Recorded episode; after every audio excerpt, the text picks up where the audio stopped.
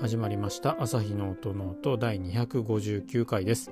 この番組は弦楽器の修理や調整に携わっている私朝日が音楽特に楽器についてあれこれ話すポッドキャストです。楽器本体のことから弦などのアクセサリーそして音ノートについて思うがままに語っていきます。はいということで今日も始めていきたいと思います。今日はですねえーと、指板のお話を少ししてみようかなと思います。指板ですね。で、うんと今週なんですけれども、えっ、とですね、これ、まあ、チェロの指板の話になるんですけど、えっ、とお客さんからこう楽器を見てほしいということで言われてで本人が、まあ、説明してくれるにはすごく弾きづらいんですよということだったんですね。ね、だから駒とか調整をしたしてもらいたいんですけどっていうことででじゃあ楽器見てみましょうかっていうことで調べてみて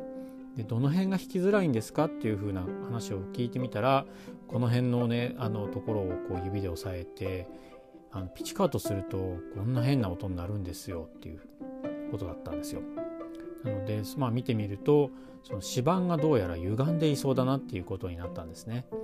でなんで弾きづらいっていうのは2人とも、まあ、楽器見るまでまで楽器見る前までは原稿がすごく高くなってるのかなとか、まあ、指板が下がるって俗に言ったりするんですけどそうすると弦と指板の隙間がすごい空いてしまうんですごくあのまあ弾きづらくなるわけですね。でそれかな、まあ、まあ言ってる通り駒の調整かなと思って見てみたら駒の高さっていうか原稿は正常だったんですよ。というか、あのー、通常よりも結構低いっていう感じで。まあその辺は良しとして。で指板のこの辺で押さえるとビビるんですみたいなことだったんで。じゃあちょっと見てみますね。詳しくっていうことで見てみるとやっぱり指板がどうやら本当に歪んでるっていうか明らかにこうスクロール側から見るともう明らかに真ん中の辺りがえ第1ポジションでいう4番ぐらいの指のあたりですかね。あの辺がブクって膨らんでるんですよね。なのであ多分これ原因はここだと思います。でちょっと指板このスクロール側からこう見てみていただいてつって見てもらって。で指板に映る弦の影見てもらうと影はこうボコって膨らんでるの分かりますかね？みたいな。話をするとあ本当だ本当だみたいなことで。弦はまあまっすぐ貼られてるんで基本的には直線なわけじゃないですか弦本体は。でもその弦に当たった光が作る影が指板の上にこう映し出されてるんですけどそこを見るとこうえっ、ー、とグニョンってこう曲がってるっていうところでで、まあ、ここでが膨らんでるんでそういうことになあのビビるんじゃないかなと思いますということで、えーと、と指板を調整するっていうことになりました。であそうなんですね。指板ってまっすぐじゃないんですねっていう風な感じだと思うんですけど結構そうですね。チェロの指板はそういう風になる個体は少なからずある印象がありますね。どうしてもうーんまあ今回はその真ん中あたりっていうのかな。ナットから20センチぐらい20センチ25センチぐらいのとこですかねあの辺がこうポコってなってたんですけどうんバイオリンとかではそんなに見かけないんですよねビオラとかでも。でもチェロってその弦の張力に対しての、えーと、指板とネックの太さっていうのがちょっと弱い気が私の中ではしていて弱いっていうかまあ耐えうるあの構造的な力は持ってるんですけどまあやっぱりちょっとバイオリンとかね、えビオラに比べるとかなり弱いっていう感じが私の中で印象とはしてしてますね。ですので指板と、まあ、ネックがそんなにこうしっかりとがっちりあの支えられない張力に対して耐えられないと、まあ、今回のはそういう感じでできたあの指板の膨らみではないんですけど結構指板が歪んだりあとはネックがこう反ってきたりネックが反ってくるんですかね。ネックがこう起き上がってくる。つまり指板はあの表板の上で浮かんでいる浮いてるところの指板は下がる。表板に近づくっていう風な感じなんですけど、まあ、ギターでいうと順反りっていうやつですね。ああいう感じで結構持ち上がってきたりするんですよね。であのネックと指板がこうはっつけてありますよね。あそこはまあそれなりの太さがあるで強いんですけど指板だけこう表板で浮いてるとこになると指板の方だけはあんまり力がかからなくて力がかからなくてっていうのか。指板は下がるけどあの浮いてるところはそんなまっすぐまっすぐっていうか指板の表面はスラッとこう伸びてるんだけどネックと指板がこう接着されたあたりボディとネックのあのジョイント部分ですねあの辺からこうグニョンって曲がったりとかですねいうことが起きていたりもすることがあります。ですので、まあ、もしねチェロ、まあ、バイオリンも含めてそうなんですけどなんか弾きづらいぞとか変な特定の音を弾いた時にすごくビビる、えー、とかですねピッチカートした時にまあ、同じようにビビるっていうことであれば、まあ、うんそういう感じで指板とネックがこう持ち上がってしまって歪んできてるっていうこともあると思いますしあとは指板が削れてしまって、えー、轍みたいに溝ができてたりとかいろいろよく押さえるところはより削れていくのでそれが原因でビビってしまってるっていうようなことも起きますので少し何か原因っていうかね指板に原因がありそうだぞっていうことで、えー、まあ、自分でチェックしてみてもいいと思いますしお店に持って行ってちょっとなんか音が変なんですけどとか押さえづらいんですけどみたいな形であの原因を探ってもらうといいんじゃないかなと思います。でネックが持ち上がってきてしまうとそうするとその指板だけで見た場合にネックとネックじゃないナットですねあの付け根の部分と一番指板の反対側の駒に一番近い方の端っこが三日月みたいな形になっちゃうんですよね。そうすると,、えーと、弦はまっすぐじゃないですかピーンと張ってるので。ただ指板が三日月のような形をしていると本当に何でしょうねそれこそさっき言った20センチ25センチ30センチぐらいのところそこがものすごい原稿が高くなるんですよね。でハイポジションに行き行っていってどんどん駒に近づいていくとまた抑えやすくなってくるみたいないうことになったりもします。なので、えー、なんかその辺の運指がすごく大変指で押さえるとかなりなんか以前よりも深く押さえ込まないと弦が指板につかないとかですねなんか以前は全然大丈夫だったんだけど最近押さえる指が痛いとかですね。いう時はこれまたまた指板に何か異変が起きているんじゃないかなということで注意をしてみてもらうのもいいかもしれないです。でそうですね。あとは、まあ、押さえづらいっていうのは他にも原因があってえチェロの場合は本当ナットっていう部分ですね。この前あのかまぼこ型してますとか、えー、帽子のようなハットの形をしてますっていったあの部分なんですけどあそこの高さが結構自由度があるっていうかその、ね、あそこの高さを変えるだけでもかなりその演奏性弾きやすさって変わってくるんですね。で大体どれくらいなんだろうな1ミリいかない溝のまあ、弦を乗せるために溝が切ってあると思うんですけどその溝の一番下から指板の一番てっぺんのところまで大体そうですね。ない、えー、高さがないナットの場合は1ミリないやつとかも結構というかありますし、えー、あるやつだとなんか1.5ミリぐらいえーみたいな。これファーストポジション抑えづらいだろうとかいうふうに思うナットもあったりして。ですのでうんこの辺も、まあ、ファーストポジションがすごい抑えづらい。特にファーストポジションの人差し指が抑えづらいと。とにかく痛いっていうことであればもしかしたら指板はもう問題はないんだけどナットが単に高いっていうことも考えられるのでこの辺もまあちょっとお店に持っていくとかして見てもらってもいいんじゃないかなと思います。ですね。私はどれくらいでいつも仕上げるのかな。あのー、なんかちょうどいい板みたいなのを僕持っていてでそれがちょうちょうどっていうかそれが、えーと、弦と指板の間にこう入るっていうような形のところで仕上げるようにしているんで正確に何ミリ測っていうふうに測ったことがないんで、えー、そのナットの溝の下のから指板のてっぺんまでの高さっていうのを一概に何ミリっていうのをちょっと今言えないんですけどあとはそうですね。自分でも押さえてみて。まあ、大体そのゲージみたいのがあるんでそれでチェックしてああ大丈夫大丈夫っていう風な感じにはしてるので自分でも弾いてもあ問題ないねっていうところを確認してはいるんですがもし他の人のチェロを例えば弾いてみてあれなんかすんごい弾きやすいんだけどなんで僕のだけ弾きづらいんだろう私のはなんか指痛くなっちゃうんだろうっていう場合はもしかしたらそうですね。ナットにが高すぎるっていうえことがあったりする可能性がありますのでチェックしてみてもいいと思います。結構そうですね。チェロは本当にそのナットとか指板は適当っていうことではなくてうーんああそうですね。うん適切になってないやつもちょこちょこ見るっていう感じですかね。バイオリンの場合なビオラの場合はそのナットの高さっても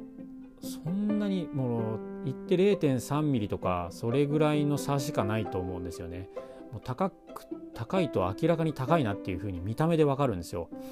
ですしまあちょっと高いぐらいであっても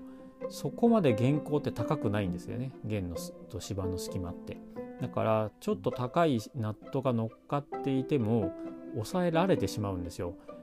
弦もそんなに長くないしテンションもそこまで高くはないのでですので、まあ、太くもないですしね弦も。なのであんまりバイオリンとかビオラを弾いてる人はその辺はあんまり不自由なく、うん、ナットが高くても不自由なく弾けてる人が多くてそこまでこう不具合として認識できてない部分はあるかもしれないですがチェロは逆に本当にそこを本当に調整してあげるだけで今までの苦労は一体何だったんだみたいなぐらいあの弾きか弾きやすさが増すこともありますので、えー、ちょっと注意をしてみてみてもらえればと思います。でちょっと話が横にすれたのでナットの方に指板に戻ってですね今回はなので指板を削るということでやってたんですけど、まあ、簡単に言うとそのポコって膨らんでしまっているところを、ま、削ってカンナで削ってでまああと鳴らしてで、えーまあ、サンドペーパーとかで、えー、仕上げていって最後磨いて終わりという感じで終わったんですけどですね。ですのでやることとしてはそういう要は歪んでるところをしきれいに直してあげると。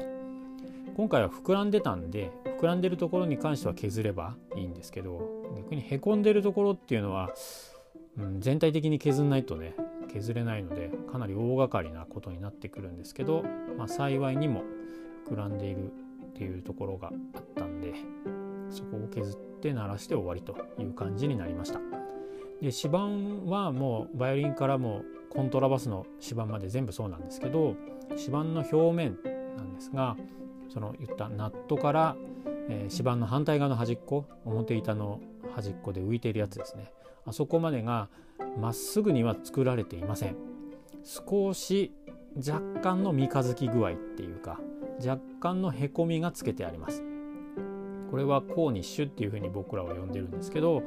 えー、そんな感じになっています。これはまあ一つ理由がありましてえっ、ー、とまあイメージしてもらえればわかると思うんですけどまあ開放弦ですね。なのでチェロでアーセンを開放弦でちょっと想像してみてください。開放弦何も指を押さえずに開放弦をピチカートピョンって一つしてみてもらう。そうすると弦はどんな風にま振動するかっていうと大まかに言うとえっ、ー、とナットとコマのその弦が乗っかってるとこですね溝で。あそこから、えー、横からその横楽器を横から見た時まあ上から見てもいいのか。そうするとそのナットとコマのところでラグビーボールみたいな形、まあ、アーモンド型みたいなああいう感じで振幅するわけですよね弦は。ですのであれが振幅して要は弦の弦長でいうとこの一番真ん中が一番大きくえー、振幅してると思う思うっていうか振幅するわけなんですけどそういうふうに形でビヨーンってピッチカートで弾いた時に一番その振幅が大きいところは指板がまっすぐだと当たっちゃうんですよね。まあ単純すごい単純化してお話今してるんですけど。ですのでそれにそういうふうに弾いた時に、えーと、弦が当たってビリビリってビビらないようにあの指板の表面というか一番その指で押さえるところは若干の三日月具合で、えー、少しばかりのへこみっていうか凸面ですか？凸じゃない凹面か。に仕上がっているという感じです。でまあこれファーストポジションで1番の弓で押さえてなので「死」の音になると思うんですけど「死」のところで押さえてまたピチカートするとその指で押さえたところとコマのてっぺんですねあそこでまた弦がこうラグビーボールみたいに振動しているけどやっぱり人差し指で押さえたところから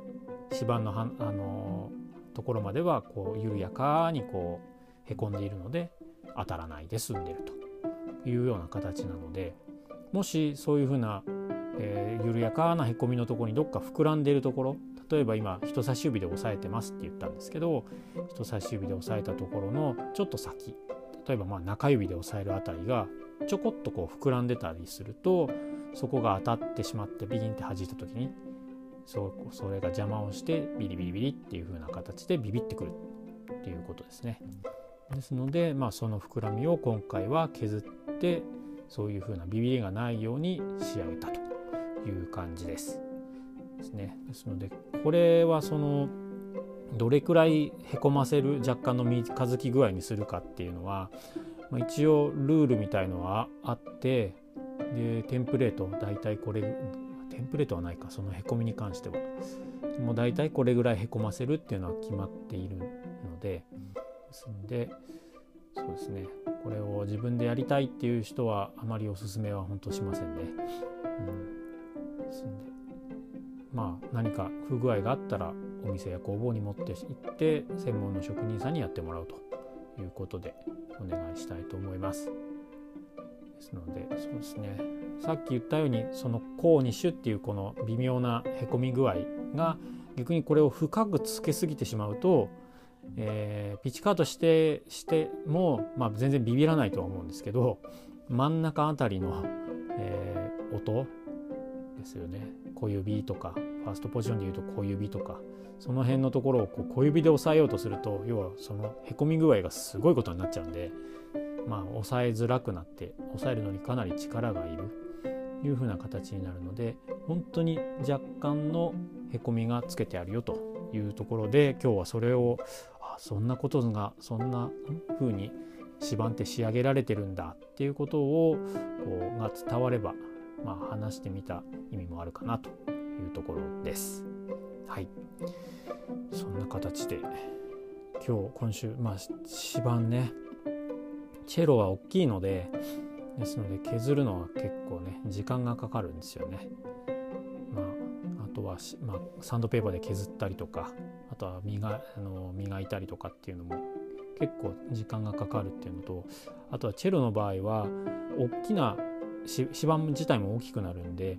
それに木取りって言ってどういうふうに木を伐採っていうかね切り出してあるかっていうのが結構重要であのー、まあそんなにいい楽器ではないっていうか、うん、そういう楽器の場合だと指板も木取りって言ってその木の伐採の向きが結構いい加減なまま切り出されたあの黒炭の木をペタッて貼っつけて指板にしてあったりするとカンナを走らせた時にですね逆目になってバリバリバリってこうえっ、ー、と何でしょうね。傷傷っていうか穴を穴じゃないな。あのもげてしまってポコポコポコってこう穴っぽこみたいに開いちゃったりするんで結構指板の場合はその辺チェロの指板の場合は木の向きっていうかその辺もかなり気を使うんですね。バイオリンとかビオラの場合はかなあのチェロとかに比べると結構指板もちっちゃいんでまあまあそこそこいい感じで、あの伐採木の木取りの方向が良いのであんまりそこで不具合をあの感じたことっていうのはあんまないんですけど、まあ、1回か2回数回片手で足りるぐらいはうわこの芝もう坂目ばっかりみたいな時はあったりもしたんですけどあんまり困ることはないんですがチェロの場合は材が大きいのでこの辺も結構あの気を使うところではあります。まあ、なんとかうまいこと今回の指板に関しては言ったので、まあ、お客さんも喜んでくれたというふうに思っているんですけれどもはい少し長くなってきましたが今回は指板のことについてお話をしてみました番組を気に入っていただけた方はこの朝日のノート音ノート朝日の音ノートのフォローやチャンネル登録をどうぞよろしくお願いします。Twitter や Instagram もやっておりますのでそちらもフォローをしていろいろコメントとかいただけると嬉しいです。お便りもですね朝日 .soundnote.gmail.com 朝日ドットサウンドノート。サウンドとノートの間に何かハイフンとかアンダーバーとかないです。朝日 .soundnote.gmail.com で